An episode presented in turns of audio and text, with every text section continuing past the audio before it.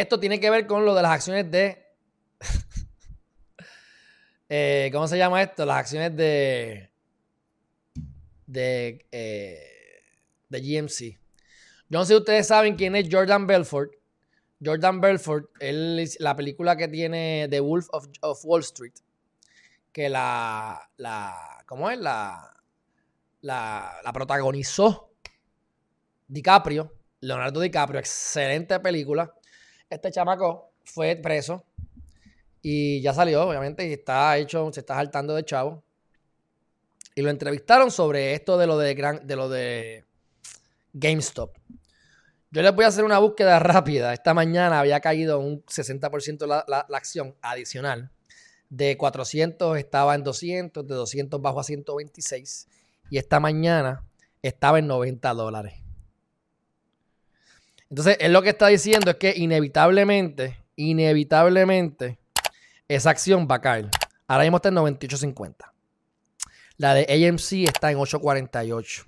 Ya empezó a subir otra vez. Entonces, es lo que, es lo que está diciendo, está, estaba explicando, ¿verdad? La distinción entre los hedge funds y no. Algo que me gustó que él dijo es, para hablar bien de algunas compañías que hacen los short sales, como lo está haciendo, como lo intentó hacer Melvin Capital y se chavaron. Es que ya ustedes ven cómo nosotros podemos invertir dinero en una compañía y la acción se infla. Y, e históricamente este tipo de cosas se ha utilizado para manipular el valor de una compañía. Y entonces, a lo mejor la compañía vale 100 pesos en papel, pero no está generando ese dinero. Así que en vida real eso no es factible. Los ingresos no van a poder eh, eh, generar lo suficiente como para que los accionistas recuperen su inversión o generen el dinero. Y entonces es bueno que gente haga shorts ¿Por qué? Porque ellos dicen, bueno, esta compañía se está yendo por 100 pesos la acción. Esta compañía no vale eso. Esta compañía debe costar 50 pesos la acción. Así que yo voy a hacer un short para ganar dinero porque yo sé que va a bajar. Pues eso puede ser bueno porque el mismo mercado se autorregula. Hay gente que va a identificar que esa compañía está sobrevaluada y van a apostarle en contra. El problema es cuando estos hedge funds, que es la cosa que hacen, le pagan a periodistas para que escriban, le pagan a los políticos para que legislen, le pagan a artistas para que hablen y manipulan la opinión pública para entonces lograr que esa acción baje y ganar los chavos. Y entonces ya eso lo que implica es que están tumbando compañías, están afectando familias innecesariamente porque esa compañía iba a salir adelante pero por toda esta cuestión de mercado, la gente a lo mejor vendió las acciones y cayó. Y ellos se saltaron de lecho, como lechones. Así que hay que hacer esa distinción porque me parece importante que el short es una manera de autorregular el mercado, pero si no estás creando economía y si estás manipulando los medios para que entonces se vea afectada la compañía, ahí está el problema. Y en general,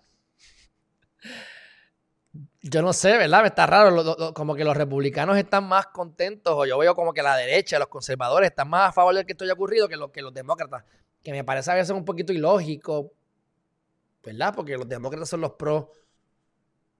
Los pro pobres y pro whatever. Pero bueno. Entonces le caen encima a Alexandro Casio.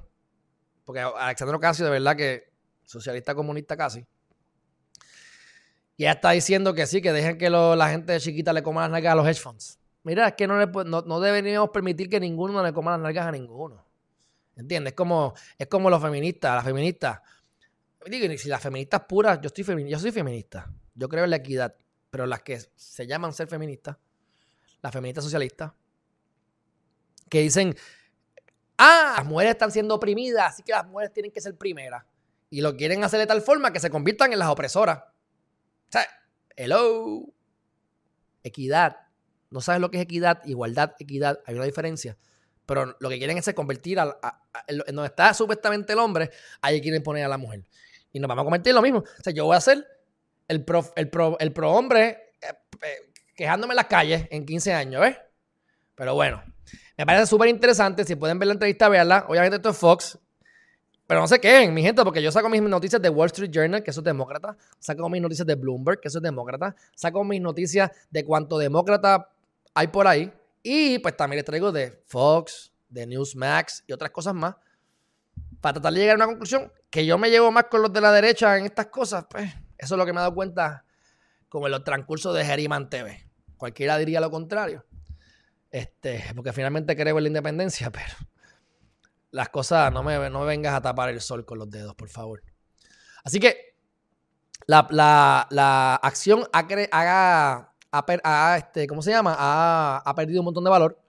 Eh, y lo que dice Jordan Belfort es que aunque él está de acuerdo con esto que está ocurriendo y, y hace la distinción que les acabo de decir, pero él dice que es garantizado que la acción va a caer. Y yo, pues él tiene mejor conocimiento que yo. Yo no me atrevería a decir garantizado, porque lo único garantizado en la vida es la muerte, pero. Y el cambio, pero. ¿Tiene sentido? Porque si la compañía no va a producir lo que va a producir, lo que dicen que va a producir, pues o GameStop se reinventa y utiliza ese dinero ahora para irse digital y reestructurar su compañía completamente, o va a volver a los dos pesos. Entonces, mucha gente se saltó, oye, es que la acción en un momento dado estuvo 118 veces más cara, en 400 y pico. Si nos vamos al máximo, si yo la hubiese comprado en el mínimo y la vendí en lo máximo que ha estado este año, y por la que invertí 17 mil pesos, es un número, lo multiplico por 118 yo tendría 2 millones de pesos. Así que si yo hubiese visto el futuro, yo tendría sobre 2 millones de pesos by far en mis arcas.